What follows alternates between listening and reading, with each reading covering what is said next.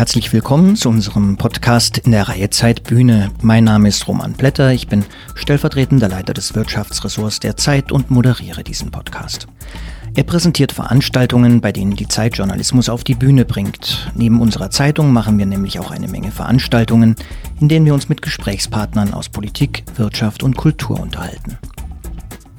Es gibt zum Beispiel Gespräche unseres Chefredakteurs Giovanni Di Lorenzo, der neulich etwa Klaus Maria Brandauer traf. Es gibt zudem die Matineen in Hamburg, in denen unser Herausgeber Josef Joffe und ich vor allem Politiker befragen. Darunter waren zuletzt Jens Spahn, Sarah Wagenknecht, Christian Lindner oder Olaf Scholz. Für all jene Leser, die zu diesen Veranstaltungen nicht kommen können, machen wir diesen Podcast.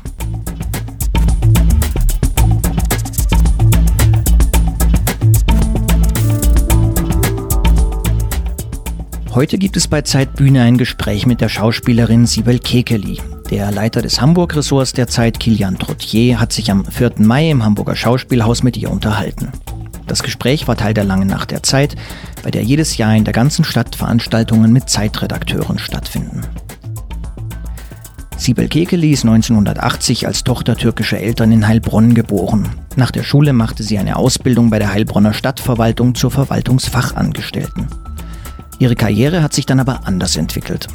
Auch weil sie 2002 einen Castingagent in Köln auf der Straße angesprochen hat. Es ging um die Hauptrolle in Fatih Akins Film Gegen die Wand, der nicht nur zu einem internationalen Erfolg wurde, sondern auch Kekelis Karriere als Schauspielerin begründete. Sie spielte danach unter anderem die Tatort-Kommissarin Sarah Brandt. Einem internationalen Publikum wurde sie dann als Darstellerin in der Serie Game of Thrones bekannt. Kilian Trottier hat mit Sibel Kekeli zum einen über ihre Arbeit gesprochen. Zum Beispiel darüber, wie es ist, mit Kindern zu spielen, die nicht verstehen, dass es nur um Rollen geht. Und auch darüber, wie sie die Produktion der Serie Game of Thrones verlassen hat, bevor dort die Gehälter erhöht wurden. Zudem ging es um Kekelis Engagement gegen Gewalt gegen Frauen und darum, wie türkische Nationalisten sie bedrohen. Aber hören Sie selbst.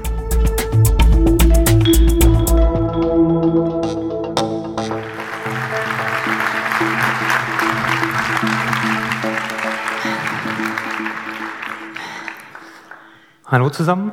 Oh, jetzt kommt noch so ein, so ein hartes Licht, schön. Äh, du vorher, beschwerst dich über das Haar, okay. Ja, okay, ich bin kein Schauspieler. Ja, vorher konnte ich Sie alle sehen. Wir freuen uns total, dass Sie da sind. Also ich erstmal, äh, ich bin Kilian Trottier, ich leite das Hamburg-Ressort der Zeit und ich freue mich ganz, ganz besonders, dass ich einen Gast hier neben mir habe, nämlich Sibel Kekili und dass äh, du hier bist und wir heute anderthalb Stunden sprechen können über dich und äh, auch über deine Rollen, die du gespielt hast. Denn ich habe in den letzten Wochen äh, ziemlich viel Fernsehen geguckt, Serien, Filme mit dir. Und äh, ich habe dann die Veranstaltung überschrieben mit Die Wandelbare, weil ich fand, dass du einfach sehr, sehr viele, sehr unterschiedliche Rollen gespielt hast in den letzten 15 Jahren ungefähr oder noch länger wahrscheinlich. Ja, und deswegen würden wir im zweiten Teil auf jeden Fall darüber sprechen. Im ersten Teil reden wir aber nochmal über etwas anderes. Denn wenn Sie denken, Sibel hat vielleicht etwas kleine Augen, dann, ähm, Entschuldigung, dann liegt das an etwas, was in den letzten Tagen dich angestrengt hat, zumindest ein wenig angestrengt hat. Sibel ist nämlich gestern erst wiedergekommen. Und erzähl mal, ja, wo du die letzten Tage verbracht hast. Ähm, ja, ich glaube, ich war in fünf Tagen in drei Ländern. Ähm, Brasilien, Kolumbien und Mexiko. Ich war auf einer Delegationsreise mit dem Außenminister Heiko Maas unterwegs. Und wie ist dazu gekommen? Ich wurde gefragt. das passiert ja nicht einfach so, dass man gefragt wird. Ich weiß es, also es ging um Frauenrechte oder es geht um Frauenrechte und ähm, da ich mich ja für Frauenrechte engagiere und gegen Gewalt an Frauen, wurde ich gefragt, ob ich als Mitbegründerin eines Frauennetzwerkes äh, mitreisen möchte. Und das heißt, ähm, du bist dort gewesen mit ihm äh, und kannst du erzählen, wie das gewesen ist für dich, auch in Länder zu kommen, in denen du vorher nicht gewesen bist, aber eben für ein Thema, das dir total wichtig ist? Also Mexiko war ich schon mal, aber mhm. natürlich nicht deswegen. Damals, ich glaube vor neun Jahren wegen der Fremden, also mhm. wegen dem Film. Es war eine sehr, sehr emotionale Reise für mich. Ähm, ich weiß zwar, was Gewalt bedeutet. Ich kenne psychische und physische Gewalt. Aber in diesen Ländern diese Frauen zu erleben, war schwierig und war sehr emotional. Vor allem, manches ging einfach in meinen Kopf nicht rein. Wie gesagt, ich bin jetzt nicht so, dass ich ähm, sehr behütet aufgewachsen bin oder so. Also ich kenne wirklich, ich hatte keine schöne Kindheit. Aber ähm, wenn ich dann höre, dass in Mexiko alle drei Minuten eine Frau vergewaltigt wird, es, es, einfach, es geht nicht in meinen Kopf rein. Ich, ich verstehe es, ich will es auch, glaube ich, nicht falsch verstehen. Also ich will es nicht verstehen. Ähm, nur, also 98 Prozent der Kriminalfälle werden in Mexiko nicht aufgeklärt. Das heißt, jeder hat Narrenfreiheit. Also es gibt eine Straflosigkeit. Nennt man sowas? So, ja, kann ich sowas? Ja, ne? Ähm, das heißt, jeder darf äh, ohne Angst machen, was er will mit einer Frau. Und wenn man dann mir sagt, nicht in ein Taxi einsteigen, Uber ist sicherer, dann denke ich, okay, also doch, eigentlich müsste es doch andersrum sein. Hast du mit den Einzelnen gesprochen, mit einzelnen Frauen da und mit denen, sagen, deren Schicksal gehört? Ja, also ähm, wir haben mit Brasilien angefangen. Da waren ungefähr, ich glaube, am ersten Tag 40 Frauen da. Rechtsanwältin, Staatsanwältin, Regisseurin, also wirklich ganz, ganz tolle, interessante, spannende Frauen.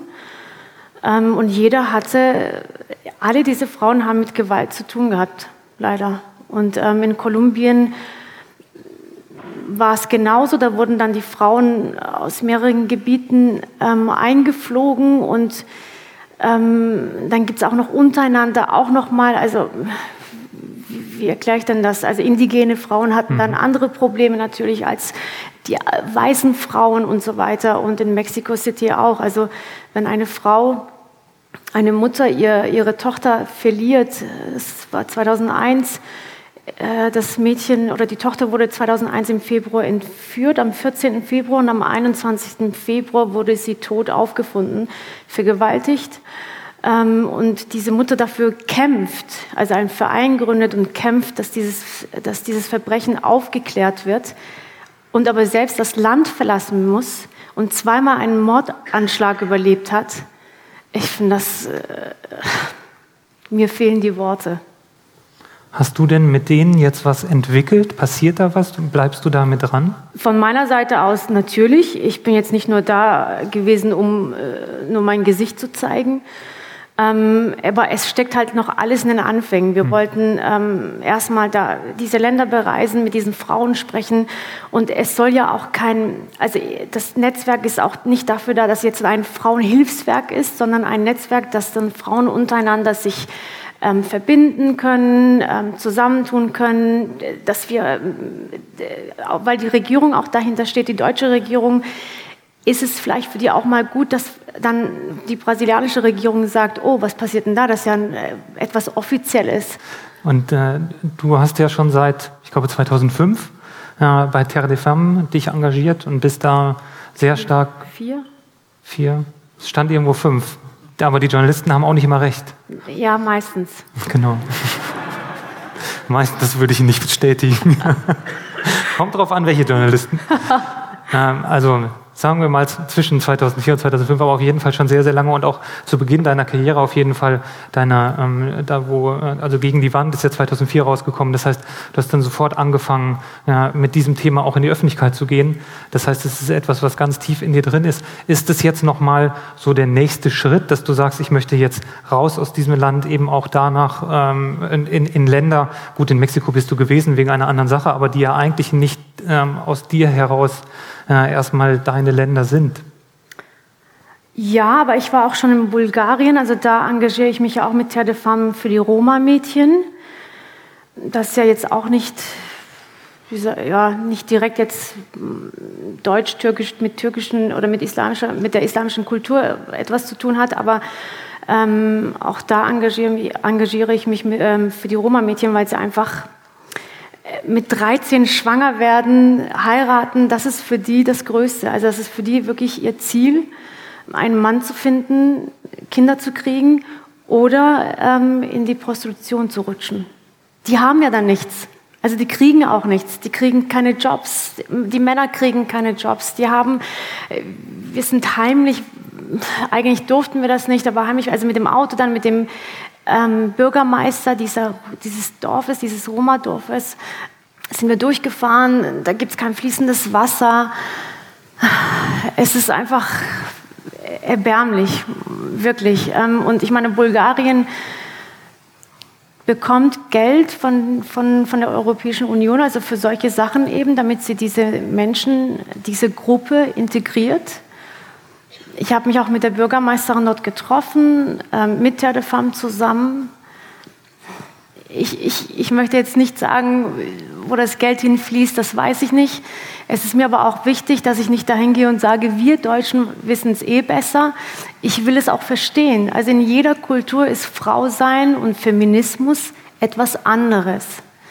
Ähm, in Lateinamerika, sie feiern ihre Weiblichkeit. Ähm, ich, will ich muss es verstehen, dass sie einfach anders aufwachsen dass es da natürlich äh, Machos gibt, dass die Kultur so ausgelegt ist. Aber ähm, auch bei den Romas, also ich war denen wirklich zu alt, diesen kleinen Mädchen, die so, wie, du hast noch keine Kinder, was? Du bist 37, 38? Oh mein Gott, du bist ja eine Oma. Und ich dachte, oh, bravo. Also das ist wirklich, die sind wirklich so, die werden so erzogen. Hast du da eigentlich Leute, die du richtig so ins Herz geschlossen hast, dass du bei Einzelnen bleibst? Ähm, es gibt Menschen natürlich, also du meintest auch in Bulgarien. Genau, egal, ah ja. Auf, die, auf diesen Reisen eben. Dann. Bestimmt, die eine berührt mich mehr als die andere vielleicht, aber ähm, das versuche ich eigentlich zu vermeiden, weil jeder eigentlich ähm, so seine Geschichte hat. Und da möchte ich jetzt nicht sagen, ah, aber diese Geschichte ist jetzt noch trauriger als die Geschichte. Es gibt äh, einen Vortrag, den du gehalten hast, 2015, vor Joachim Gauck war das, als er noch äh, Bundespräsident auch gewesen ist. Äh, und ich kann jedem im Saal nur empfehlen, sich das einmal anzugucken. Das ist sehr kurz, äh, auf YouTube glaube ich sechs Minuten oder so. Es ist auf jeden Fall, es ist sehr, sehr bewegend, äh, weil du ganz viel zeigst von, von deinen Emotionen auch heraus. Es geht um Freiheit, es geht um das, was du eben auch als, äh, als Mensch erlebt hast. Und ich will das gar nicht jetzt in irgendeiner Form äh, wiedergeben, weil ich es gar nicht kann. Aber dieser Moment, wo du da stehst und eben auch über dich sprichst, äh, wie äh, ist, ist das fast die schwierigste Rolle im Vergleich zu all dem, was du sonst im Schauspiel machst? Ich glaube, es ist nicht vergleichbar mit der Schauspielerei. Also es ist auf jeden Fall sehr persönlich und sehr emotional für mich, ja weil es auch sehr echt ist. Also ich kann da leider, ich muss auch heute wahrscheinlich aufpassen, dass ich nicht weine, auch wenn du dir Emotionen gewünscht hast. Es tut mir leid, dass ich dich da enttäuschen muss oder möchte. Aber ähm, es ist schon so, dass ich, ja, ich, äh, da kann ich nicht sagen, das ist meine Rolle. Ich versuche es, das dann so zu sehen in dem Moment, aber es geht halt nicht immer. Die Sachen, die du spielst, haben ja trotzdem auch häufig was mit dem zu tun, wenn wir jetzt zu den Rollen kommen und wenn wir, äh, wenn wir rübergehen zum Schauspiel. Äh, was, was ist es, was du eben aus deinem Leben äh, auch dahin reintransportierst? Ähm, Emotionen. Also ich, ähm, ich bin, glaube ich, eine Bauchschauspielerin. Also ich, ich muss es fühlen können, ich muss es ja spüren können. Lernst du denn so Wort für Wort auswendig? Ich hoffe, dass ich meine Texte auswendig kann, ja. Also ich habe es gibt Kollegen ja, die dann hier einen Zettel mhm. kleben und die dann immer so tun, als ob sie so spielen. Und so. Das habe ich bis jetzt vermieden, tatsächlich. Aber ist es so, dass du das, ja, dass du da improvisierst auch mit, oder doch wirklich sehr stark dran bleibst an dem, was du dir vorher überlegt hast? Oder was vorgegeben nee, ist, sagen wir es so? Das kommt auf den Regisseur an. Also manche sagen wirklich, äh, mit Dieter Wedel hatte ich gearbeitet und er hat immer gesagt, er wollte es ganz genau Satz für Satz, Wort für Wort. Und es gibt dann auch andere Regisseure, die merken dann einfach, ach, das klappt nicht, okay, mach, was du willst. Geben sie irgendwann auf, glaube ich. Und wer ist besser? Ich glaube tatsächlich, dass, ähm, dass die Sätze passen müssen. Also natürlich ändere ich jetzt nicht das ganze Drehbuch und die Sätze und die Bedeutung, aber es muss schon fließen. Es muss, und wenn ich merke, äh, manche Autoren schreiben dann auch wirklich solche Texte, äh, dann stehst du davon und sagst, aber so rede ich nicht. Also und so redet eigentlich kein Mensch. Und dann muss man das natürlich ähm, etwas ändern. Du hast jetzt, ähm, ich habe das am Anfang einmal gesagt mit den unterschiedlichen Sachen. Äh, vielleicht zähle ich die noch mal einmal so kurz auf, weil ich gerne durch so ein paar durchgehen würde. Also gegen die Wand, das ist ja der, ja, der, der erste Film, in dem du sagen deutschlandweit sehr bekannt geworden bist, nicht nur deutschlandweit, weil nämlich dann bei Game of Thrones habe ich gelernt jetzt in den letzten Wochen, die äh, die Menschen auch auf dich zugekommen sind, weil sie gegen die Wand gesehen haben. Die Produzenten von Die Produzenten, Ähm, Game of Thrones, genau. genau. Ja, das heißt, gegen die Wand, Game of Thrones spielst du oder hast du gespielt? Es sterben ja alle. Äh, du bist auch schon seit ein paar. Sehr charmant, oder? Kleine Augen, ich sterbe, alles klar. Ich habe doch gesagt, es sterben alle. In dem Sinne ist es dann nicht so schlimm, dass deine Rolle auch irgendwann nicht mehr da gewesen bist. Äh, Ich habe gelesen, oder du hattest gesagt, dass George R. R. Martin sogar gesagt hat, äh, dass er dich noch länger am Leben hätte lassen wollen, wenn er gewusst hätte, dass du die Rolle spielst. Ja, hätte, hätte. Aber es ist zumindest sehr charmant.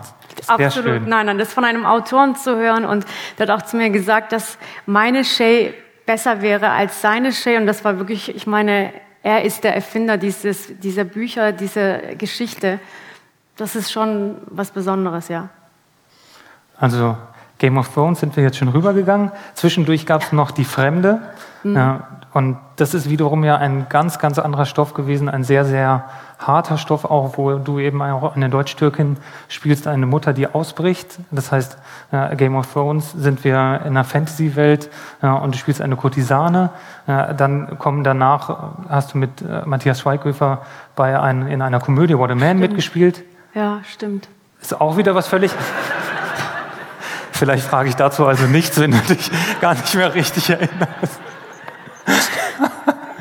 Winterreise habe ich noch gespielt. mit Winterreise mit Bierbichler, was auch. Einer meiner Lieblingsfilme, ja. Ja, Winterreise war ein, war ein Film, wo Josef Bierbichler, wo ihr in Bayern seid und Bierbichler total, äh, ein, also wie er immer spielt, ein bayerisches Urgestein ist äh, und, äh, und nicht, äh, nicht damit zurechtkommt, dass er seine Firma eigentlich gegen die Wand gefahren hat. Also ein ganz, ganz Schon wieder gegen die Wand drin, siehst du? Wieder gegen die Wand. Wieder was anderes. Und dann, jetzt sind wir wahrscheinlich erst so 2010 oder so. Winterreise war noch wieder ein bisschen früher. Ne? Ja, also das heißt, und danach, ja, zu den beiden Sachen möchte ich auch gerne kommen, weil das so, weil das so wahnsinnig viel verbindet und ich die beiden äh, jetzt gesehen habe und sie das auch alle ähm, sehen können. Das eine läuft nämlich auf Netflix noch, das heißt Bruder Ja. äh, Schwarze Macht. Und der andere Film, der wird irgendwann in irgendeiner Form auch äh, in Deutschland kommen. Das ist eine Serie, das ist eine finnische Serie, bei der du mitgespielt hast, zehnteilig. Und die beiden Sachen ja, würde ich so gerne ein bisschen vertiefen. Gerade als erstes die finnische Serie. Die habe ich als letztes geguckt und, äh, und fand sie total heftig, deswegen, weil du eine Terroristin spielst. Im Grunde ist sie eine Terroristin, beziehungsweise eine Frau, die Terroristinnen ausbildet. Mein Freund sagt, ich muss das nicht spielen. Ich war's, aber Kannst du den Satz erklären? lieber nicht. Dass ich ihn terrorisiere wahrscheinlich. Entschuldigung. Jetzt ist meine Frage total tot. Hab dich rausgeworfen. Nein, aber sorry. der, ähm, diese Rolle ist ja was, also das ist ja was total krasses. Du spielst ja eigentlich eine, du spielst eine Frau, die Menschen, an, andere Frauen, vor allem auch junge Frauen, dazu bringen will, Selbstmordattentate zu verüben. Genau. Wie denkt man sich in sowas rein? Das ist eine gute Frage. Naja, auch wieder über Emotionen. Also, dass mich. Ich versuche für mich dann diese Rolle zu verstehen. Ich, ich, ich möchte auch, wie gesagt, Menschen verstehen. Das klingt jetzt vielleicht etwas brutal, aber wenn zum Beispiel auch jemand jemanden ermordet, ich möchte verstehen, was in ihm los ist. Ich möchte verstehen, warum er das gemacht hat oder sie das gemacht hat. Nicht, weil ich Verständnis dafür habe, aber weil ich das verstehen möchte, wann es bei einem Menschen Klick macht. Und so, gehe ich, oder so ging ich auch an diese Rolle ran. Gab es denn den Moment, wo du verstanden hast, warum diese Figur das gemacht hat? Ja, ähm, weil bei ihr ging es darum, dass sie eigentlich ähm, äh, die, die, die Hauptterroristen, die sie ja dazu gezwungen haben, diese Mädchen zu rekrutieren, ähm, hatten sozusagen als Geisel ihre Tochter. Also sie wussten, wo sie hat ihre Tochter zur Adoption freigegeben, damit dieses Mädchen eine bessere Zukunft hat.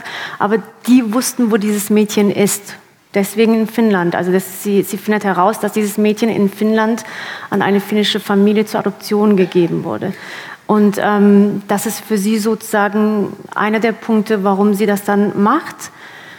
Und der zweite Punkt war, bis dahin, bis sie das überhaupt herausfindet, sie hatte nichts mehr. Also sie dachte, äh, also ihr Mann äh, wurde umgebracht, die Tochter, sie wusste noch nicht, wo die Tochter ist und deswegen hatte sie einfach nichts mehr, wofür, sie, äh, sich gelohnt, wofür es sich gelohnt hat, am Leben zu sein. Ist es so, dass man am Anfang kennenlernt, dass du auf, aus Afghanistan kommst als Figur, also deine Figur, oder? Nee, Tschetschenin. Tschetschenin, Entschuldigung, Hast du das stimmt Serie total. angeguckt? Ich habe dieselbe Serie gesehen, ich habe das jetzt verhauen. Das also, tut mir leid. Danke, schönen Abend noch, das war's. Sie ist doch Tschetschenin, oder nicht? Nein, das stimmt auch total. Aus Tschetschenien, das war wirklich mein Fehler. Ich habe das wahrscheinlich selber gedacht. Aha. Also Tschetschenien, dann ist es so, dass du nach, äh, dass diese Figur in Finnland einreist, mhm. eben unter einem anderen Namen mhm. und äh, einen Asylantrag stellt. Genau. So, jetzt und braucht ihr die Serie gar nicht mehr anzugucken. Es ist alles Das ist erklärt. sehr am Anfang. Das ist, ist sehr, sehr am Anfang. Ich will gar nicht mehr erzählen. wenn, wir, wenn wir da jetzt stehen bleiben, genau, so machen wir jetzt weiter.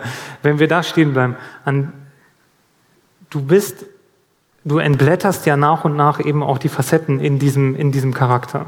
Man muss ja, also gerade bei Serien spielt man ja wahrscheinlich anders auch als, äh, als wenn man einen Film hat, weil es ja oft noch eine viel längere Distanz und Strecke geht. Wenn, wenn du da, äh, kannst du erzählen, wie du, äh, wie du so einen Charakter eben dann auch entfaltest? Entwickelt sich da in dir auch nochmal was, während du das spielst, dass du dann äh, woanders hin weitergehst? Ja, manchmal kann ich nicht abschalten. Also bei der Fremden war es so, dass diese, auch wenn es natürlich ein, kürzerer Zeitraum war im Vergleich zu einer Serie, war schon sehr, sehr intensiv. Ah, und nach sechs Wochen ist auch irgendwann mal gut. Also ich kann wirklich, ich kann da nicht abschalten, wenn man vor allem mit Kindern dreht. Ähm, dieses Kind, zum Beispiel bei der Fremden, Entschuldigung, wenn ich jetzt zu diesem Film gehe, aber ähm, äh, das Kind, der kleine Junge, hatte dann so Angst, weil er nicht verstanden hat, dass wir alle eine Rolle gespielt haben. Und damit hatte ich auch natürlich ein Problem. So, was machst du in so einem Moment? Sagst du, nee, ich möchte das nicht? Äh, dann heißt es, oh, oh, oh die ist schwierig. Äh, also es ist echt so absurd und ähm, und das war halt sehr intensiv und das war mir dann irgendwann, habe ich gesagt, okay, das, es ist gut jetzt, es ist vorbei. Weil ich dann nicht abschalten kann. Ich kann nicht dann nach Hause gehen und sagen, ah la la, alles toll, ähm, und bei der Serie, das war über sechs Monate, aber das war echt auch der Dreh. Manchmal war das so absurd und trotzdem kann ich das sagen, witzig und komisch. Und ich meine, wenn der Hauptregisseur nach drei Wochen abhaut, weil er keinen Bock mehr hat, dann denkst du so, äh, und das ist der Hauptregisseur. Also wir hatten zwei Regisseure und dieser Regisseur war aber ähm, Anti heißt der. Also ich finde schon den Namen witzig, aber in Finnland heißt jeder zweite Anti. Und dieser Regisseur hat wirklich in den Pausen war er plötzlich verloren und ich habe dann immer über Walkie-Talkie gehört, um, ähm, Where is Auntie? Where is Auntie? Oh, he, he got lost, he got lost. Um, ähm, ich so, was? Und dann kommt er und ist aber, äh, ich glaube, dass er angetrunken war. Das sagen wir nicht weiter. Nee, aber ich glaube, er hat dann, also ich habe gesagt, du warst doch in einer Bar. Also ich bin dann so so total, also ungefiltert habe ich dann natürlich sofort angesprochen. Ich habe gesagt, lüg doch jetzt nicht, du warst doch in einer Bar. Dann sagte er zu mir, nee, ich war in einem Restaurant, um vegetarisch zu essen. Und dann habe ich diese äh, Straßenschilder in Belgien, ja, es war jetzt nicht China, in Belgien nicht lesen können und ich war verloren.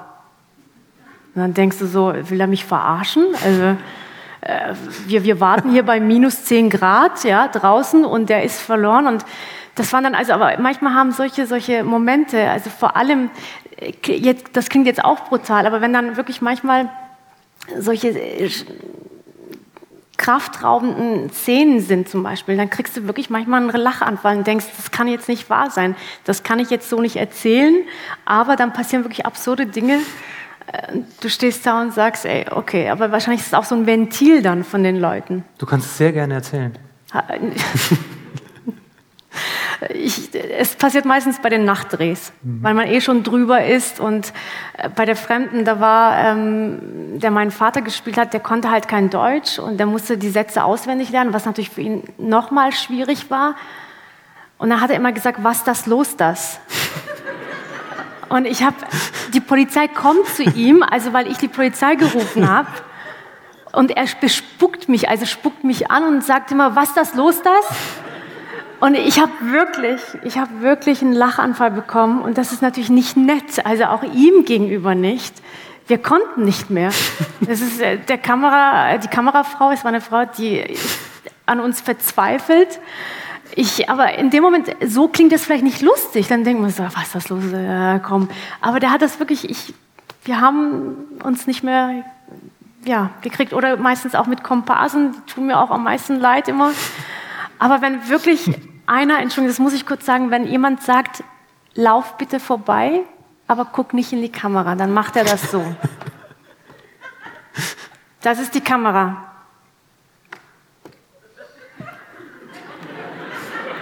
So läuft er. Und dann denkst du, nein, du sollst normal laufen. Und wenn man Menschen sagt, lauf bitte normal, dann denkt man nicht darüber nach. Aber da, äh, wenn man das sagt, fangen sie an nachzudenken. Und dann tut's, ich versuche dann nicht zu lachen, weil es nicht gut ist für die Komparsen, weil sie dann noch unsicherer werden und so. Und das ist aber echt solche absurden Momente. Hast du denn, wenn du eine Komödie drehst, weniger so lustige Momente als bei den anderen? Ich glaube ja. Es gab, es gab wirklich auch zum Beispiel einen Komparse, der sollte so einen Hunde, wie sagt man dazu, Hundestaffelführer spielen. Der hatte vor diesem Hund Angst. Und ich dachte, sag mal, hat das ihm nicht irgendjemand gesagt, dass dieser arme Mann mit diesem Schäferhund da rumlaufen soll? Und stellen Sie sich mal vor, Sie sehen auf der Straße einen echten Polizisten, der vor seinem Hund Angst hat. Da kann man nur lachen. Aber dann kriegt der Regisseur, das ist ja das Schlimmste, er kriegt dann immer eine Krise, weil er dann verzweifelt und sagt, wir drehen eh schon seit acht Stunden. Das, und, und dann denkst du da und sagst, okay, jetzt können wir nicht lachen, aber es geht nicht anders. Das ist echt.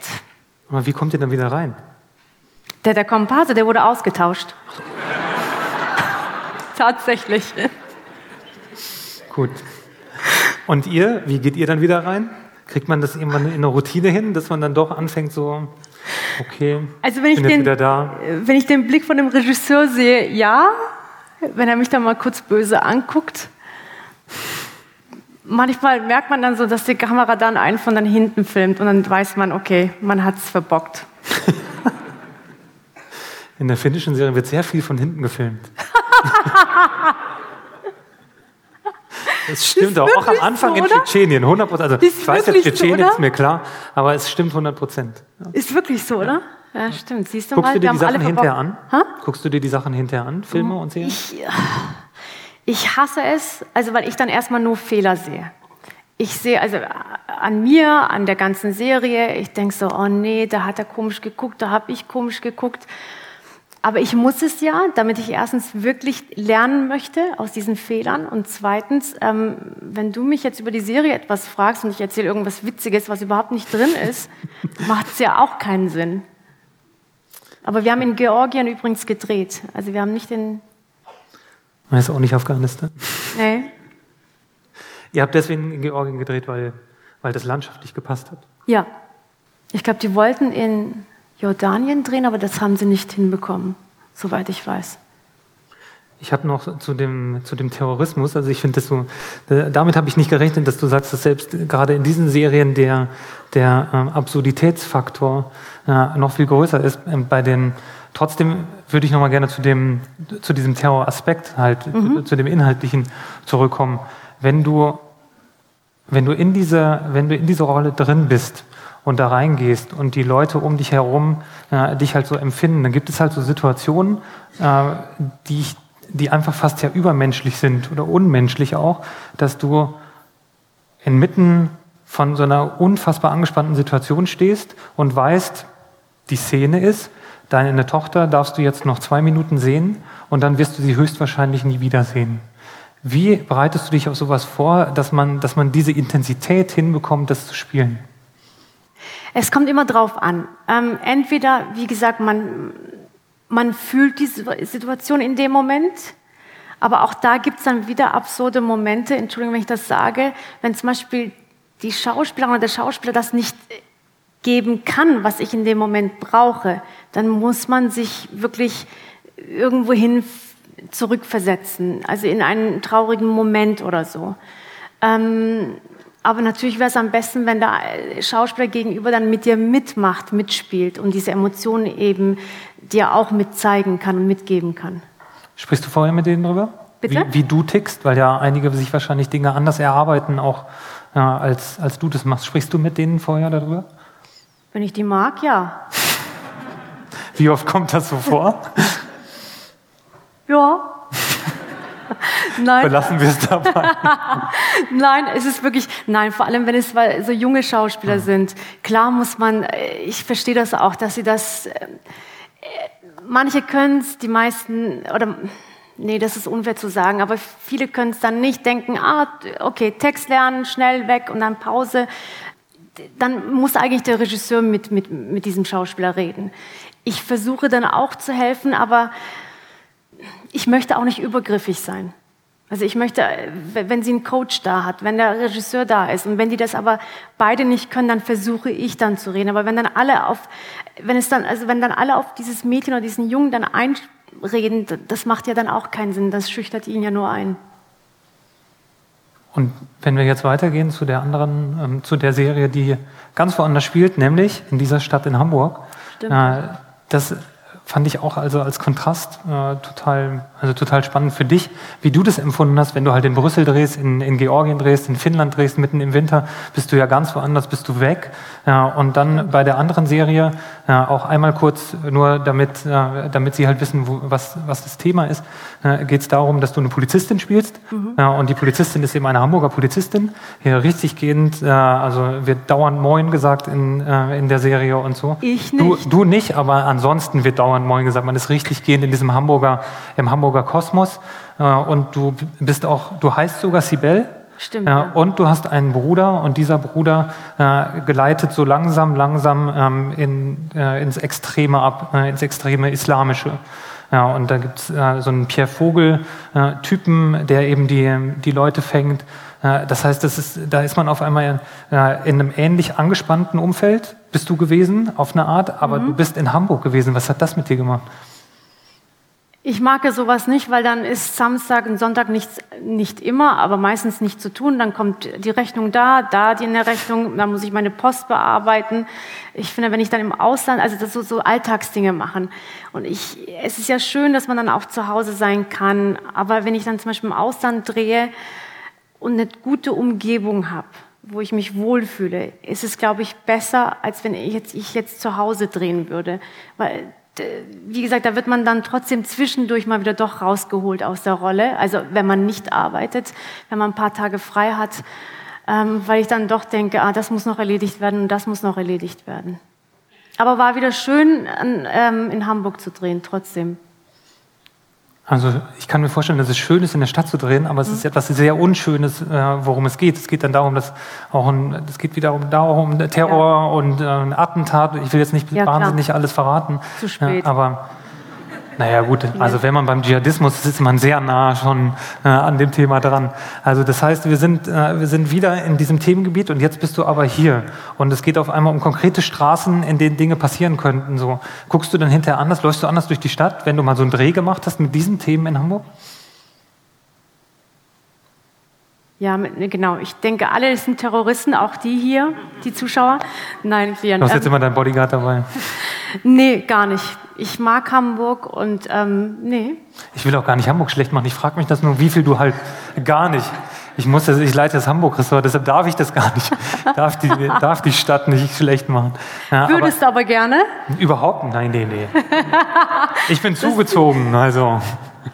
Ich darf mich gar nicht groß machen, weil man ja erst nach drei Generationen überhaupt als echter Hamburger gilt. Vier. Ist es nicht doch drei? Nur drei, ja? Nicht vier? Ich habe gehört drei, aber vielleicht haben das Journalisten gesagt und denen muss man ja. Aber ich denke das nur, ich glaube, ich bin ja kein Schauspieler, ich weiß es nicht, aber ich würde das denken, wenn ich durch Hamburg laufe und einmal sowas gedreht habe, gut, aber musste ja nicht. Nee, gar Umso nicht. besser. Nee, m -m. Die, die Rolle dort als Polizistin, ich habe eine Sache ja völlig vergessen, dass du ja auch noch Tatortkommissarin gewesen bist. Yep. Gar nicht so weit weg von hier in Kiel, wo du ja auch Polizistin warst. Zweimal Polizistin, ist das in irgendeiner Form was, ähm, was in dir steckt? Subtil gefragt. Ja. Es ist wirklich so, dass meine Freunde mich manchmal spießig Polizistin nennen, tatsächlich.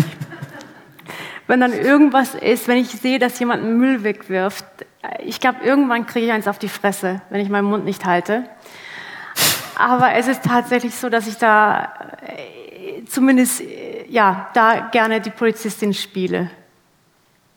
Und warum? Weil mich, da, Entschuldigung, also wenn jemand vor der Haustür einfach einen Müll fallen lässt und weitergeht, äh, muss ich doch etwas sagen, oder nicht? Und was sagst du dann? Gut gemacht. Was soll ich denn Dann bist sagen? du sehr streng und sagst, du Idiot.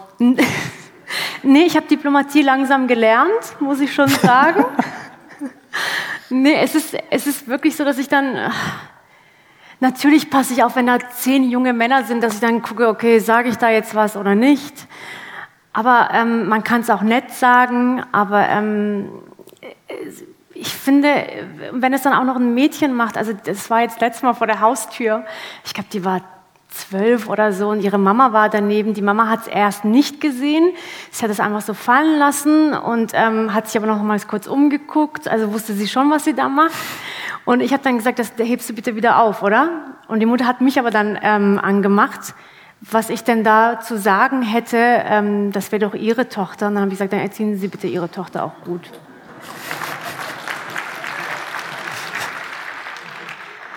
Kann man ja, aber ich,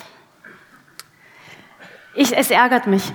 Es ärgert mich wirklich, weil wir gehen, wir gehen mit dieser Welt so um, als ob es uns ein Scheißdreck interessieren würde, was dann so nach mir kommt die Sintflut, wie sagt man dazu? Nach mir kommt die Sintflut, oder? Ähm, genau. Und ich finde sowas, das ist überall so, das ist in den Social Medien so, das ist wirklich, die Menschen sind einfach nicht alle, aber viele unhöflich geworden. Die knallen vor, einer, vor, vor dir dann die Tür zu, obwohl sie merken, du brauchst doch kurz Hilfe und so. Und das. Findest du das mit dem geworden, dass es so ist, dass es mal anders gewesen ist? Mit dem was? Weil du gesagt hast, es, die Leute sind so geworden. Ich War das mal anders? Ich weiß, ich, ich habe den Eindruck, ja, dass wir asozialer werden. Es ist, War? also in New York ähm, Geld regiert die Welt und in New York ist es wirklich nur noch so, so, so. Und ich empfand das eigentlich beim letzten Mal nicht so schlimm und diesmal, äh, da kam einer an den Krücken und keiner hat die Tür aufgemacht, außer ähm, ich und mein Freund waren da und er hat dann die Tür aufgemacht. Und ähm, das ist wirklich so, ich gehe jetzt durch und das ist mein Weg und ich finde das, ich find das traurig. Du hast ja selbst total viel abbekommen, an, ähm, auch an Hass und an, ja. an allem, was man so abbekommen kann. Morddrohungen auch, oder? Klar, ja. ja. Wie hast du da einen Weg gefunden, in irgendeiner Form mit umzugehen? Schwierig. Also ich versuche es nicht an mich ranzulassen, aber es ist echt, wenn man es wirklich seit 15 Jahren, und das ist wirklich nicht gelogen, jeden Tag Irgendjemand kommt immer auf die Idee, dir jeden Tag irgendwas zu sagen, irgendwas zu schreiben, vor allem eben zu schreiben, weil ich glaube, wenn sie vor mir stehen würden, gibt es bestimmt auch mutige, mutig in Anführungsstrichen, die mir was zu sagen hätten. Ist auch schon mal passiert in Ottensen. Ähm, aber jeden Tag Drohungen und Beschimpfungen, boah, es ist schwierig, das an einem abprallen zu lassen tatsächlich. Aber an manchen Tagen kann ich es gut, dann platzt mir doch der Kragen und dann schieße ich mal kurz zurück. Die härteren Fälle versuche ich der Polizei zu geben, aber ich meine, beim letzten Fall war das tatsächlich so,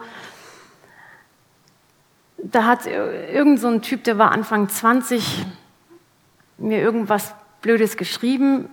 Ich habe ihn ausfindig gemacht, also habe wirklich die ganze Vorarbeit geleistet. Bin zur Polizei, habe gesagt, hier, er beleidigt mich. Ähm, und der ist auch in Hamburg, das heißt, ich möchte bitte, dass ähm, da eine Strafanzeige machen. Dann ähm, habe ich ein Schreiben bekommen vom Staatsanwalt, ähm, dass jetzt der Fall eingestellt worden wäre, weil ähm, er an dem Tag, als diese Nachricht geschrieben wurde, eine Grillparty gemacht hat. Und das war Anfang Mai oder so, also vor zwei Jahren. Und ich habe dann nochmal geguckt und gedacht, hä, da hat es doch geregnet. Und, ähm, und da hätten 15 Leute Zugang zu seinem Handy gehabt. Also was für ein Blödsinn, ganz ehrlich. Da muss man halt diese, ich weiß, dass die alle hier überfordert sind und dass die alle zu wenig Zeit haben und viel zu viele Fälle. Aber dann brauche ich es auch nicht zu, zu, einer, zu einer Anzeige zu bringen. Und sowas nervt mich. Und solche Fälle passieren öfter? Ja.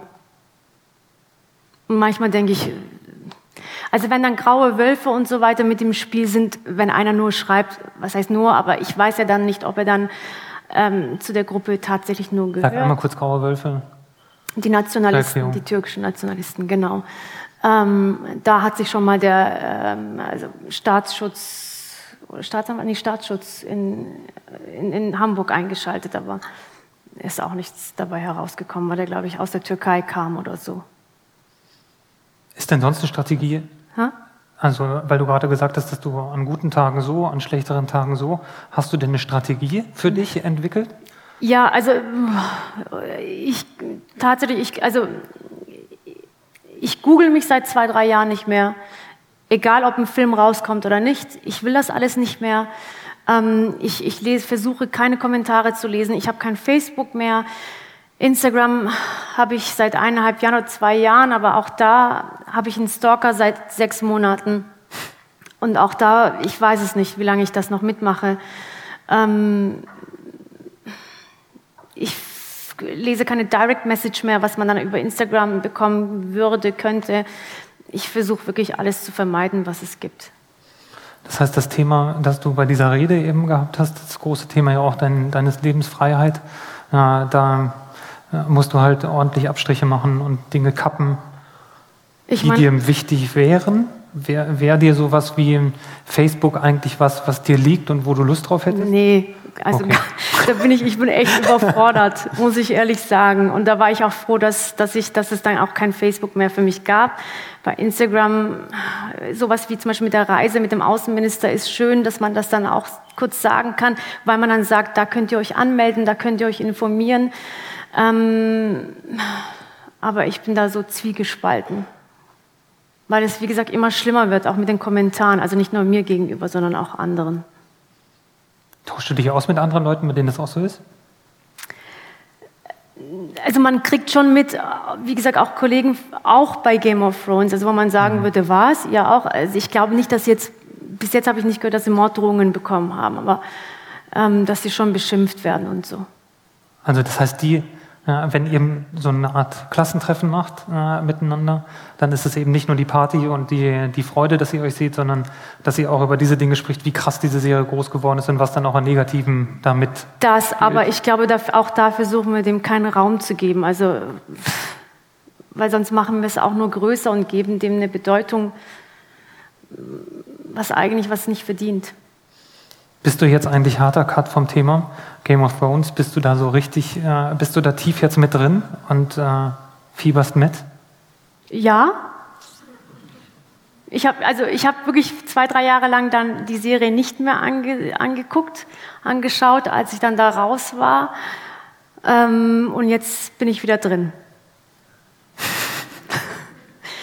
Bist du denn, also das interessiert mich schon, wenn du zwei, drei Jahre draußen warst. Ja. Das ist ja eigentlich immer noch interessanter, als wenn man das guckt, weil es ja sehr, sehr viele Leute gucken. Du bist rausgegangen, weil du einfach das Gefühl hattest, du bist jetzt selber da in dieser Welt so tief drin gewesen, dass du da jetzt einen Abstand zu brauchst. Oder warum hast du das gemacht? Ja, und weil es mir tatsächlich wehgetan hat. Also ich bin mhm. froh, dass die Rolle so, so ein Ende hatte, was man vielleicht nicht so einfach oder so schnell vergessen hat. Ähm, aber HBO und diese Jungs, also diese Produzenten von Game of Thrones, die haben einen so verwöhnt. Also man hatte wirklich, die hatten bei, bei, den, bei, den Dreharbeiten hatte man noch das Gefühl, man hat Respekt vor der Kunst, vor der Schauspielerei, jeder vor jedem. Und, und das, hat, ähm, das hat mich schon verwöhnt. Dann, wenn ich dann ein paar Sachen erlebt habe hier in Deutschland, nicht immer, aber ein, zweimal oder auch in Finnland. Ich dachte, ey, ganz ehrlich, nur weil ich jetzt keine schwere Kamera trage, heißt es das nicht, dass ich mich hier nicht, weiß, dass ich jetzt auf, eine, auf der faulen Haut liege, sondern mich auch anstrenge ähm, und morgens um vier auch meinen Monolog sagen muss. Ähm, und das hat mir manchmal gefehlt. Und, ähm, aber ich bin gerade von, von der Frage, glaube ich, abgekommen. Und deswegen habe ich auch Game of Thrones nicht mehr angeguckt, weil es mir einfach, wo ich dann dachte, oh Mann, da wäre ich jetzt und hier und in Belfast und in Dubrovnik. Und das hat mir echt, ja, schon ein bisschen wehgetan. Aber es war ja schon was, du hast da angefangen, als es noch überhaupt nicht bekannt war, logischerweise, weil du sehr, sehr, äh, sehr, sehr früh auch da gewesen bist. Es war schon was, womit du auch dann mitgewachsen bist in deinem, äh, in deinem Charakter? Ja, also ich wurde ähm, gecastet, bevor überhaupt die erste Staffel überhaupt gedreht wurde. Ähm, und zwei, drei Monate später haben sie dann angefangen zu drehen. Richtig, also ich war dann von der ersten Staffel mit dabei und da war ja alles noch sehr, sehr klein. Vielleicht erzählst du noch mal einmal ganz kurz deine, äh, deine Rolle. Also Kurtisan habe ich gesagt, aber dass du noch kurz einmal erzählst, was da dein... Ja Sie war die Freundin von dem, darf ich kleinwüchsiger Schauspieler sagen? Jetzt musst du das Publikum fragen, ob es akzeptiert. Was ist politisch korrekt? Ich, ich weiß es nicht. ja, ja, heißt. Ja. Genau. Äh, von dem kleinen. Von Tyrion. von, dem, von dem Schauspieler. Und ähm, ja, und dann war ich tot. Vier Jahre später. Besser kann man es nicht zusammenfassen. Oder? Ich habe ihn betrogen und dann hat er mich umgebracht. So. Hast du noch, genauso läuft das dann. Zwischendurch noch ein paar Auf und Abs. Richtig, dann hat er eine andere Frau geheiratet. Ich, Depp, war immer noch da. Du hast das erste Mal da auf Englisch gedreht, oder?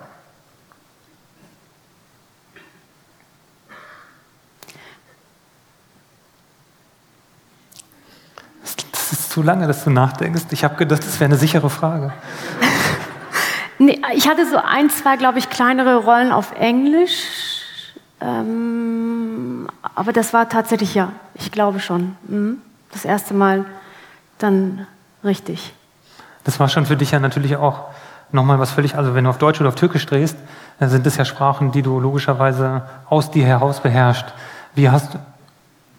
Okay die du aus dir heraus beherrschst, wenn du nicht ganz müde bist? Beim, nee, beim Türkisch ist es, muss ich gerade überlegen, mhm. ob das so ist. Ich, nicht immer. Und beim Englischen, wie hast du dich darauf vorbereitet? Das ist jetzt eben, du hast ja gesagt, du bist eine Emotionsschauspielerin. Das funktioniert natürlich äh, nicht nur über Sprache, aber äh, die Sprache ist ja trotzdem.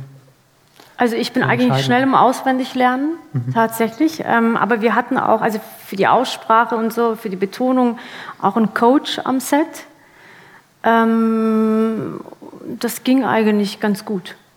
Es gab ja so in den Foren und also in diesen wahnwitzigen Welten, wo irre viele Leute miteinander diskutieren, dann immer, was weiß ich, was für Fragen, was du für einen Akzent hast und ob du, also ist der jetzt ganz speziell und so weiter. Wie Akzent? Ich habe doch perfekt gesprochen. Verstehe. Du hast selber zugegeben, dass du einen Akzent hast. also das war einfach, du, du, hast, äh, du hast so gesprochen, wie die dir gesagt haben, dass du sprechen sollst, oder war das dein... Du hältst mich gerade für eine Dumpfbacke, oder? Also, dass ich so nichts, nichts kann, nichts aus. Nein. Nee, ähm, nein, also wie gesagt, wir hatten einen Coach, wir haben, wir haben auch immer Proben gehabt vor den Szenen. Das war eigentlich ganz, ganz okay, ganz entspannt. Ich habe nur diese, also ich fand es nur so irre, das will ich nur kurz erklären. Nein, ich fand es nur einfach nur so irre, wie die Diskussionen darum waren. Ich meine, Mit dem Akzent. elendlange Diskussionen darum, nur was du für einen Akzent hast, das wo stimmt. der herkommt und ob der jetzt eine spezielle erklärt. Bedeutung hat. Wurde, Wurde nicht erklärt. erklärt. Und jetzt äh, habt ihr euch jetzt noch mal, wenn irgendwie alles final ist, treffen sich dann noch mal alle? Haben wir gemacht, ja. Also da war richtig. Äh, in New York war die Premiere jetzt und das war ganz nett von denen und süß, dass sie mich dann auch mit eingeladen haben. Tatsächlich. Wie viele Folgen hast du mitgemacht? Das waren ja aber auch 20, oder? Ja, also vier Staffeln. Ja. Also in dem Sinne. Früh gegangen, bevor die Gehälter erhöht wurden.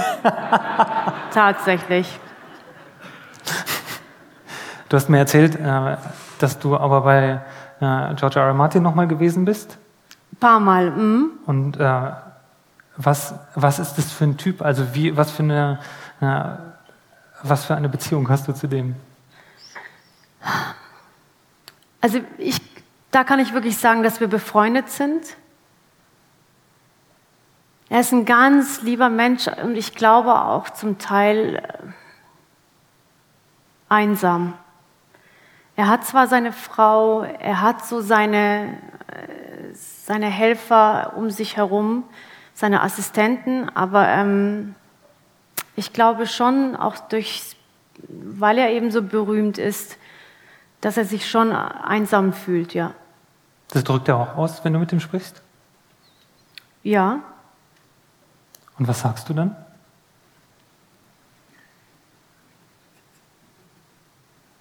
Ich überlege gerade, ob ich jetzt alles sagen soll oder nicht. Nein. Ähm, naja, was man einfach in dem Moment sagt. Also, äh, wenn einer das Gefühl hat, dann, dann kann man das ja einem nicht wegnehmen, aber zumindest sagen, hey, auch wenn ich weit weg bin oder dein, du hast deine Freunde, du hast etwas geschafft. Also er hat dann auch manchmal so das Gefühl, dass er vielleicht, ähm, dass er sagt, äh, weil letztes Jahr sind, glaube ich, drei seiner besten Freunde oder seine engsten Freunde gestorben. Und damit hadert er natürlich auch und ähm, sagt, hey, ich werde jetzt älter und ähm, das Leben geht nicht ewig weiter und ich werde von dieser Welt weggehen, ohne dass ich äh, Spuren hinterlassen habe, wo ich dann sage, das ist Blödsinn. Also das stimmt ja überhaupt nicht.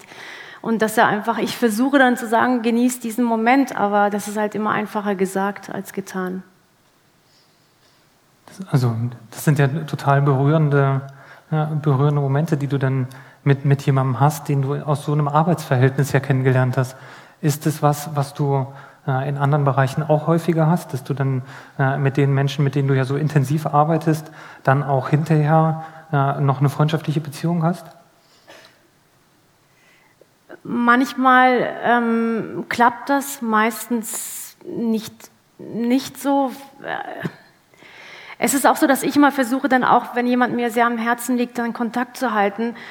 Und das meine ich jetzt aber auch nicht böse. Und es gibt eben Menschen, denen nehme ich das jetzt auch nicht übel. Die schreiben dann halt einen nicht zurück. Also äh, dann, aber wenn, wenn man sich dann wieder sieht, dann ist es wieder okay. Aber ähm, es klappt nicht immer. Nee. Hast du Menschen, wo du weißt, dass du mit denen schauspielerisch richtig gut zusammenspielen kannst, sondern richtig als äh, als Duo, gar nicht jetzt menschlich hinterher oder so, das ist egal, aber wo du weißt, ihr äh, funktioniert gut miteinander? Als Kollege meinst mhm. du? Ja, gibt es also gibt's immer wieder mal, aber das heißt ja nicht, dass man dann gleich beste Freunde wird. Aber hast du da Leute, die, äh, wo, wo ihr überlegt, wollen wir nicht nochmal das nächste Projekt miteinander machen, weil es jetzt so cool war, wie wir miteinander gespielt haben? Nochmal die Frage? Ob, äh, ob du Leute hast, äh, wo du denkst, es war so cool, mit dem zu spielen, es hat so viel Spaß gemacht ja. und der hat so viel auch aus mir rausgeholt, äh, dass du eigentlich mit, mit ihm oder mit ihr besprichst, gerne nochmal äh, was Neues drehen zu wollen? Ja, aber das ergibt sich ja auch so oder eben nicht und das hat man ja so nicht in der Hand. Das ist irgendwie eine sehr rationale Antwort. Aber es ist so. ja, klar. Hast du Regisseure, wo du weißt, mit denen will ich. Nochmal äh, drehen, meinst du? Ja. Ja, zum Beispiel, der erste, der mir jetzt einfällt, ist Dennis Gansel. Mhm. Mit dem habe ich ähm, Berlin I Love You gedreht. Ähm, das ist ja wie Paris, äh, ähm, New York I Love You. Kleine Episodenfilme. Mhm. Ähm, oder kurz, ja, Kurzfilme und mit dem habe ich gedreht und mit dem würde ich gerne wieder drehen, weil er sehr, sehr menschlich war. Was heißt das menschlich? Sehr respektvoll und sehr höflich und sehr nett. Mhm. Also kein Arschloch. Davon gibt es also ein paar von den anderen. Wir nennen keine Namen. Ist das jetzt eine Frage? Wir nennen keine Namen. Nein, wir nennen wirklich keine Namen. gibt genug. Wenn du, wenn du dir überlegst, dass du das halt schon relativ lange machst, äh, dieses, äh, diese, die Schauspielerei, mhm. ist das was, wo du sagst, äh, da achte ich jetzt echt mehr drauf, ich finde die Rolle super, äh, aber ich habe echt keinen Bock mit so jemandem zu drehen, weil ich das schon mal einmal erlebt habe? Ja, und es wird immer mehr, habe ich das Gefühl. Ich weiß nicht, ob das an mir liegt oder man älter wird und sagt, ich habe eigentlich keine Lust mehr mit solchen Menschen meine Zeit zu verschwenden der Beruf oder also die Arbeit ist natürlich kein Wunschkonzert. Natürlich muss man auch mal diplomatisch sein und auch mal ja, Zähne zusammenbeißen und durch.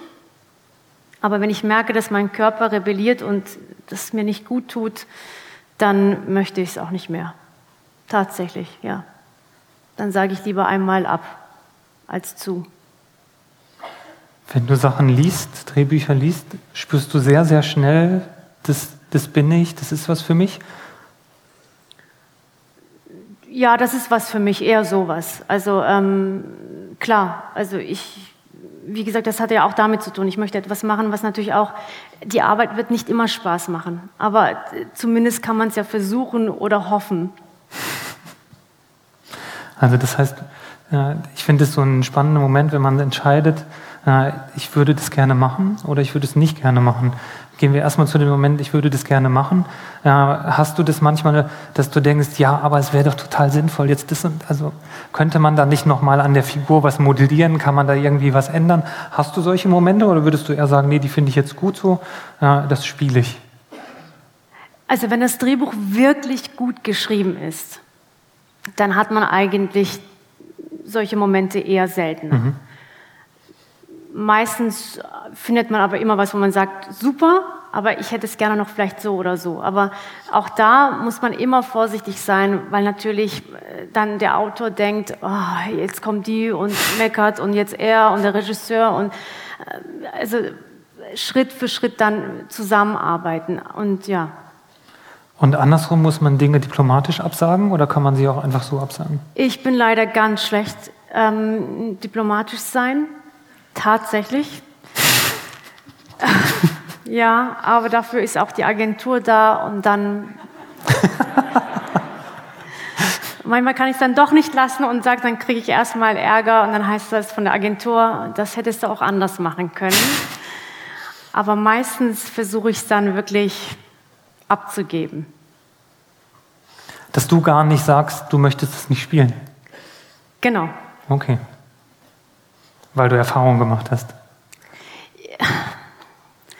Es ist erstens immer härter, einem Regisseur zu sagen, du, die Rolle, in der du mich siehst, also ich weiß jetzt nicht, was du liest, aber ich lese was anderes und irgendwie kommen wir da nicht zusammen.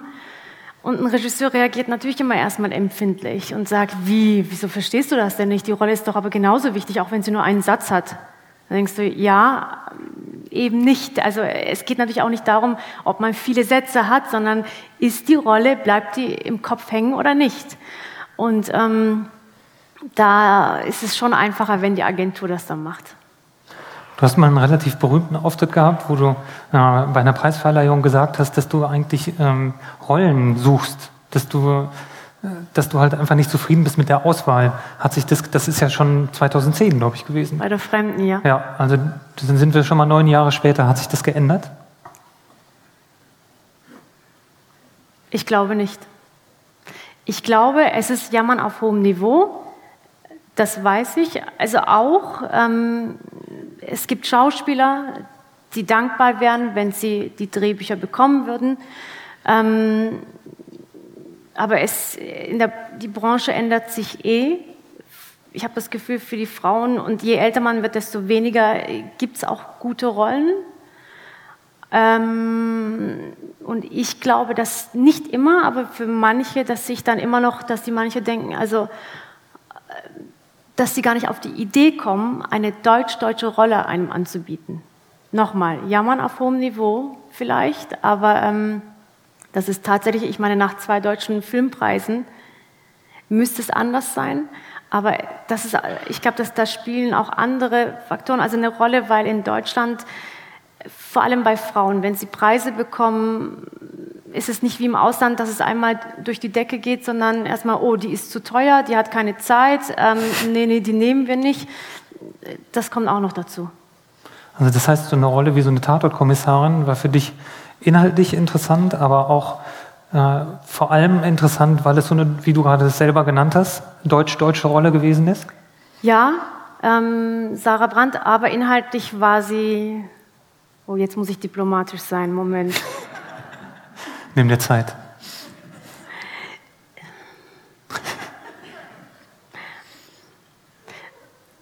Inhaltlich äh, war sie nicht immer so, wie ich es sie mir gewünscht hätte. Sagen wir es mal so. Okay, da machen wir, Ich da machen wir einen Diplomatie-Cut dann danach. musste schon kämpfen, dass sie überhaupt, ja, Wenn wir nach vorne, dann gucken wir jetzt nach vorne. Oder möchtest du gerne, dass ich nachfrage? nein, bitte nicht. Wenn äh, wir gucken, drehen es einfach ins Positive nach vorne. Woran arbeitest du gerade? Ähm, ich habe tatsächlich, äh, das, übrigens, das kommt auch noch dazu, wenn man Tatort gemacht hat, dass man erstmal auch da weniger Rollen bekommt. Tats Weil alle Leute denken, du bist Tatort und das ist dein, ja, deine Kiste. Genau, obwohl ich da, also gut, nur, wir haben jetzt zweimal im Jahr Tatort gedreht und sechs, sieben Jahre dabei war. Ähm,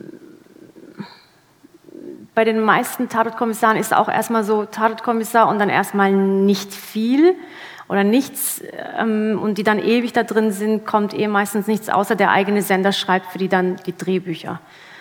Ich habe jetzt gerade ähm, paar Drehbücher, aber wirklich gute, ich glaube vier, fünf. Aber bis die gedreht werden, dauert es und dauert es. Also bis äh, letztes Jahr hieß es, oder vorletztes Jahr hieß es, wir drehen letztes Jahr, letztes Jahr heißt das, hieß es, wir drehen dieses Jahr.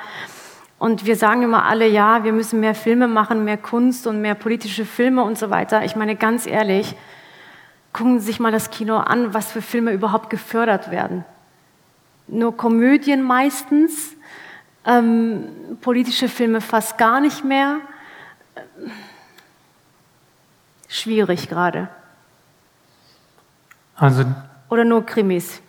deshalb sind sie gut, aber das, was sie ja gemacht haben, in, zumindest das, was jetzt rausgekommen ist, sagen wir es so, eben diese letzten beiden Sachen, über die wir intensiv gesprochen haben, sind ja äh, sind ja in keiner Form Komödien oder, oder Krimis. Das heißt, Ausland ist auf jeden Fall eine Option. Ja, aber meine Sprache ist schon die deutsche Sprache und mir macht das ja auch Spaß, ähm, hier zu drehen, hier zu arbeiten. Ähm, und ich glaube, zu sagen, das ist also die Option, klar, Option hat man überall. Ähm, dann gab es auch ein paar Drehbücher aus der Türkei. Ein, ich, die meisten waren Mist. Ein Drehbuch lag mir sehr am Herzen, aber ich habe es abgesagt, weil ich eben ähm, mich geweigert habe, in die Türkei zu reisen. Machen sie gar nicht gerade. Ich bin seit den Gezi-Park-Protesten, also ich habe da schon mal auch einen Film gedreht und auch sowas wie den Deutschen Filmpreis, also in der Türkei dann den türkischen Filmpreis dafür gewonnen. War auch ein politischer Film, aber ähm, seit den Gezi-Park-Protesten ähm, war ich da nicht mehr. Was schade, also was wirklich schade ist, ich liebe die Kultur, ich liebe, ich habe da Freunde, aber ich ich konnte da auch, also zu dem Zeitpunkt, vor allem vor zwei, drei Jahren, äh, konnte ich das auch nicht mit mir, äh, ich konnte das nicht. Ich wollte diesen Film unbedingt machen. Die haben sogar auch extra gesagt, wir drehen nicht in Istanbul, sondern in Izmir. Ich habe gesagt, aus, ich kann das nicht aus politischen Gründen. Das geht nicht. Was mir sehr leid tat. Das heißt, es ist nicht nur fürs Arbeiten, sondern privat in alle Richtungen. Ja. Und das wird auch erstmal, na gut, Ich- kommt darauf an, was in der Türkei passiert. Ich weiß es nicht. Also ich möchte auch nicht sagen, ich werde nie wieder hinfahren. Da habe ich viel zu, also ich habe da Freunde, die ich gerne sehen möchte. Ähm, ich weiß es nicht.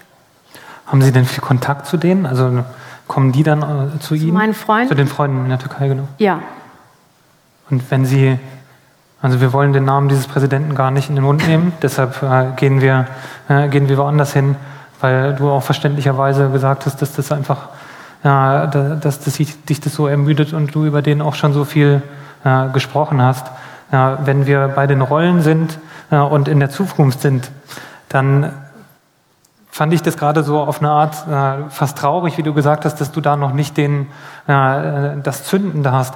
Du bist ja jetzt in so, eine, äh, in so eine krasse Richtung gegangen mit diesen beiden letzten Serien. Ähm, Glaubst du, dass du dann mal wieder ganz umdrehen könntest? Du hast gerade nicht so positiv über Komödien gesprochen, aber könnte so eine Komödie wieder was sein, äh, wo du nochmal dich wieder anders äh, dann kennenlernst? Also nicht falsch verstehen, ich verteufel nicht die Komödien, also ich finde es gut, nur ich wünschte, in Deutschland würde sich das die Waage halten, also dass man sagt, okay, die Hälfte der Filme Komödien, die Hälfte der Filme ähm, Kunstfilme, Arthouse-Filme und so weiter. Und das wird aber gerade das Gleichgewicht, also das gibt es gerade nicht mehr, habe ich das Gefühl. Und natürlich würde ich gerne ähm, auch mal wieder Komödien spielen. Ich finde, ich bin lustig. finde, also ist meine Meinung, finde ich, aber das ist ein schöner Satz über dich selbst. Oder? Also, Finde ich gut. Ja, finde ich auch. Bei, bei What a Man, einer Komödie, habe ich mich gefragt, ist es eigentlich viel, ist, gerade haben wir ja schon mal den Punkt gehabt, dass du gesagt hast, dass es bei Komödien dann drumherum manchmal gar nicht so lustig ist, wie, wie eben bei Filmen, die viel, viel ernster sind. Ist es auch zum Drehen viel tückischer, das zu machen, als dieses emotionale, dieses, dieses krasse emotionale, wenn man eine Terroristin spielt? Ich finde, auf Knopfdruck lachen schwieriger als weinen. Versuch jetzt mal zu lachen auf Knopfdruck. Ich kann auf keinen Fall auf Knopfdruck weinen. Und lachen auf Knopfdruck. Das kannst du nicht mit mir machen. aber, ja, aber weinen ist echt noch. Probieren Sie es alle selber aus. aber weinen ist doch noch viel krasser, oder nicht? Nee, es gibt auch Nee, ich finde Lachen schwieriger. Kannst du bei Weinen dann irgendwo hingehen, dass du das dann kannst? Oder wie machst du das? Wie, wohin gehen? Wohin gehen im Kopf? Dass Ach so, in eine traurige gerade. Situation. Oh, Entschuldigung, ja. Ich hatte die entscheidende Sache vergessen mit dem Kopf. Ähm, ja, also es gab so eine Szene, ich sage jetzt nicht in welchem Film oder in welcher Serie. Der Kollege das war eine, sollte eine sehr emotionale Szene sein und er konnte nicht, er, er hat einfach mit den Augen nicht gespielt. So was macht mich wütend. So, wenn du wütend bist, versuch mal zu weinen. Geht leider nicht. Und ähm, das nehme ich ihm auch irgendwie nicht übel. Wenn er es nicht kann, dann kann er es nicht. Und ich habe tatsächlich dann einen Trick angewendet, also an was anderes gedacht, aber ich konnte in dem Moment trotzdem nicht in seine Augen gucken, weil ich ja nichts gesehen habe. Deswegen habe ich hier hingeguckt was noch schwieriger war. Aber ich konnte da eher weinen, als in seine, also wenn ich jetzt in seine Augen geguckt hätte. denkst du da an irgendwas dann? Wie, wie macht man das denn? Wie gesagt, es gibt mehrere Tricks. Erstens, wenn man es dann in dem Moment ähm, fühlt, mhm. spürt mhm. oder eben, ähm, wenn der andere mit dir mitspielt. Oder man kriegt, ähm, oder wenn man an was anderes denkt, ähm, oder ähm, wenn man etwas fixiert. Wenn du lange, lange, lange etwas fixierst, Versuchst du es gerade oder? Nein, auf gar keinen Fall. Okay, ich dachte, dann könnten Tränen folgen oder man kriegt so einen Stift. Also wenn es, aber es, es ist halt schwierig, wenn die Kamera läuft, man muss zuerst lachen oder mittendrin anfangen zu weinen, funktioniert das mit dem Stift natürlich nicht. Aber sonst kriegt man dann auch so so, so einen äh, Mentholstift ähm, ins Auge geschmiert, was sehr brennt und dann soll man, soll man auch noch so tun, als ob man weint. Ja, schwierig. Aber es klappt. Und man merkt, also manchen Schauspielern sieht man, dass sie nicht weinen können, weil da keine Tränen kommen. Es ist echt, ich sehe es. Kannst du dich bei Filmen entspannen, wenn du die guckst, oder guckst du die immer sehr professionell? Auch schwierig. Also ich finde immer Fehler und mich regt manches auf, wenn es dann heißt, das waren, wenn jemand sagt, du guck dir mal den Film an, das ist ein toller Film, und dann gucke ich mir den Film an und denke, was? Äh, was ist das denn bitte? Was ist denn daran toll? Und ich reg mich meistens auf. Aber welchen Film findest du toll? Ich bin Michael Haneke-Fan, muss ich sagen. Die Klavierspielerin zum Beispiel, liebe ich. Isabelle Huppert. Ähm, Aki Karusmaki mag ich sehr. Äh, ich habe letztes Mal Quentin Tarantino ähm, Pulp Fiction gesehen. Ganz toller Film. Und das heißt, toll bedeutet bei dir dann auch, wenn du merkst, dass du wirklich eintauchst und nicht ja. mehr die Fehler suchst. Richtig. Mhm. Das finde ich interessant, dass du Fehler, dass du bei anderen dann eben so ein, hast du so ein Raster, wo du, also sind das Logikfehler oder was sind, was, was bedeutet Fehler? Da ich sehr, sehr selbstkritisch bin, bin ich natürlich auch mit anderen Menschen nicht gerade gnädig, muss ich dazu sagen. Aber also mit mir bin ich wirklich, ach, also ich würde nicht meine beste Freundin sein wollen, muss ich dazu sagen. Ähm, ich versuche, also das ist jetzt wirklich nicht sich über jemanden stellen oder so, überhaupt nicht. Ich gehe nach meinem Gefühl und wenn ich merke, das ist doch überhaupt nicht logisch, was ist denn das jetzt bitte, warum macht sie das oder äh, ich glaube ihr das gerade nicht oder ihm, äh, so gehe ich auch mit mir um. Ähm, da fängt es dann an, bei mir zu rattern. Aber ich versuche wirklich das nicht immer zu machen. Ich versuche dann auch zu sagen, hey, okay, vielleicht muss ich es mal anders sehen, einfach mal ähm, laufen lassen. Hast du mal so einen Punkt gehabt, wo du selber nicht mehr spielen konntest, weil du so viel darüber nachgedacht hast, wie du selber, weil du gesagt hast, dass du so hart zu dir bist, wie du selber agierst? Es gab so ein, zwei Momente, wo der Regisseur gesagt hat, ja, du musst das und das machen und das. Und dann habe ich ihn aber nicht, ich habe ihn nicht verstanden. Also wir haben uns nicht verstanden. Ich habe gesagt, ich verstehe es gerade nicht. Und ähm, aber jetzt aufgehört zu spielen, das nicht. Aber ich, ich habe so ein, zwei Mal gehabt, wo ich wirklich mehrere Anläufe gebraucht habe, ja. Anläufe, um eine Szene zu spielen? Ja, aber es ist jetzt nicht immer so, dass ich so denke, oh Gott, das muss ich jetzt nachdenken, überlegen. Also wenn dann jemand sagt, geh jetzt und stell dich dahin, dann gehe und stelle ich mich natürlich dahin. Und es gibt aber auch äh, Schauspieler, die sagen, ich, ich muss das fühlen. Was muss ich jetzt machen? Dann denke ich, stell dich doch jetzt bitte einfach hin. Nicht nachdenken. Auch solche Momente gibt's. Bist du denn dann häufig wütend beim Drehen? Was bin ich? Wütend. Ich mache gerade einen wütenden Eindruck, ja? Nein, jetzt gerade überhaupt nicht. Aber so wie du das gerade sagst, weil ja dann immer, es passieren ja immer andere Sachen, dann kommt der Regisseur nicht. Dann nee, das, also Entschuldigung, wenn der Regisseur nicht kommt, natürlich bin ich dann wütend. Ähm, und dann, wird er mir auch noch erzählt, dass er vegetarisch essen war, so ein Blödsinn. Und stank wirklich nach Alkohol. Weißt du, dann denkst du so, mh, hm, genau. Ähm, nee, wütend nicht. Also eigentlich soll ja Spielen Spaß machen. Aber wenn ich merke, dass jemand, also wenn zum Beispiel, wenn es in einer Szene ein Hodja, Hodja wie ein Pfarrer, also im islamischen Hodja kommt, ein Hodja spielen soll und der erstmal nicht weiß, was er für ein Gebet aufsagen soll und aber mich fragt, das macht mich wütend. Ich meine, ich muss mich auf die Rolle vorbereiten vorher. Aber das ist Unprofessionalität. Natürlich.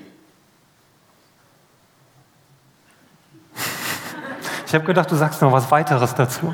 In Nein. irgendeiner Form. Dann höre ich jetzt mit einem, äh, mit einem Satz auf. Ich kann nämlich nicht gut auswendig lernen, den habe ich mir aufgeschrieben, äh, weil ich das nicht so gut kann, den du mal gesagt hast.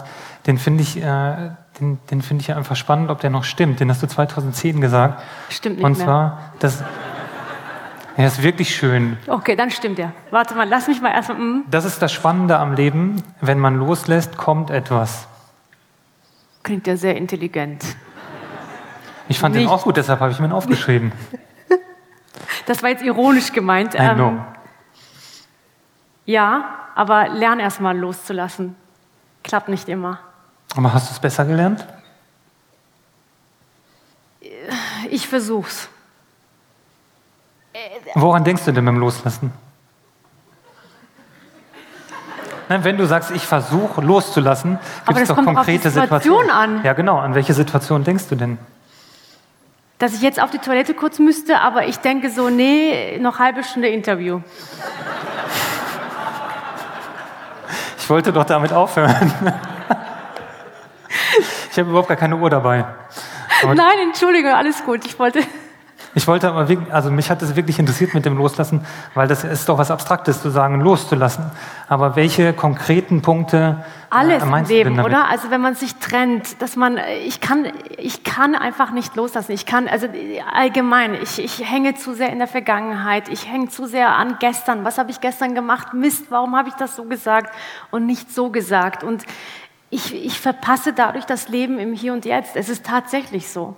Und ähm, anstatt zu sagen, wie toll, was ich jetzt gerade erlebt habe, dann ärgerst du dich über das und dieses Loslassen, äh, dann, man hat es doch eh nicht unter Kontrolle. Man hat das Leben nicht unter Kontrolle. Und äh, ich glaube, wenn man es dann verstanden hat, dann ist es eh zu spät. Das ist auch ein großer Satz. Den können wir auch wieder aufschreiben. so war das jetzt nicht gemeint, aber ja, ich. Kannst du loslassen? Also, ich glaube, der Unterschied ist, äh, dass ich nicht so dieses, ich, ich denke nicht so viel über die Situation vorher nach. Ich, ich möchte das lieber mehr machen. Machst du es? Nicht genug. Hm.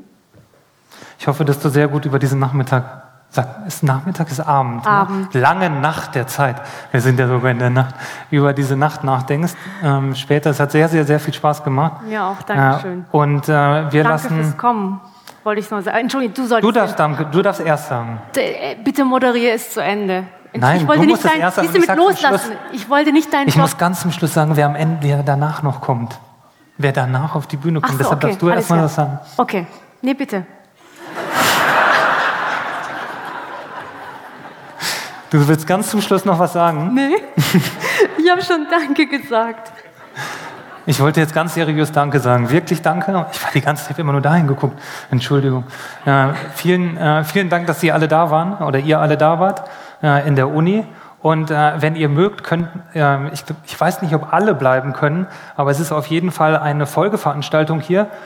und das machen Christoph Arment und Jochen Wegner, die machen, die reden so lange, wie es irgendwie irgendwann aufhört. Äh, der Podcast heißt Alles gesagt und äh, die sprechen mit Ulrich Wickert. Wenn Sie Ulrich Wickert äh, auch interessiert, dann ähm, können Sie gerne bleiben. Äh, und ganz, ganz, ganz, ganz herzlichen Dank. Es war sehr schön. Danke.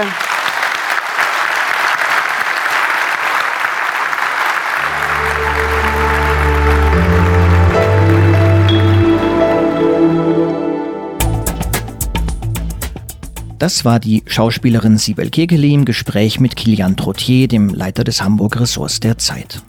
Weitere Gespräche wie die Matineen mit Josef Joffe und mir sowie andere Interviews von Zeitredakteuren mit Gästen finden Sie unter zeit.de slash Zeitbühne. Mein Name ist Roman Plätter, ich bin stellvertretender Leiter des Wirtschaftsressorts der Zeit und ich freue mich auf das nächste Mal mit Ihnen und Zeitbühne. Danke fürs Zuhören und bleiben Sie uns gewogen.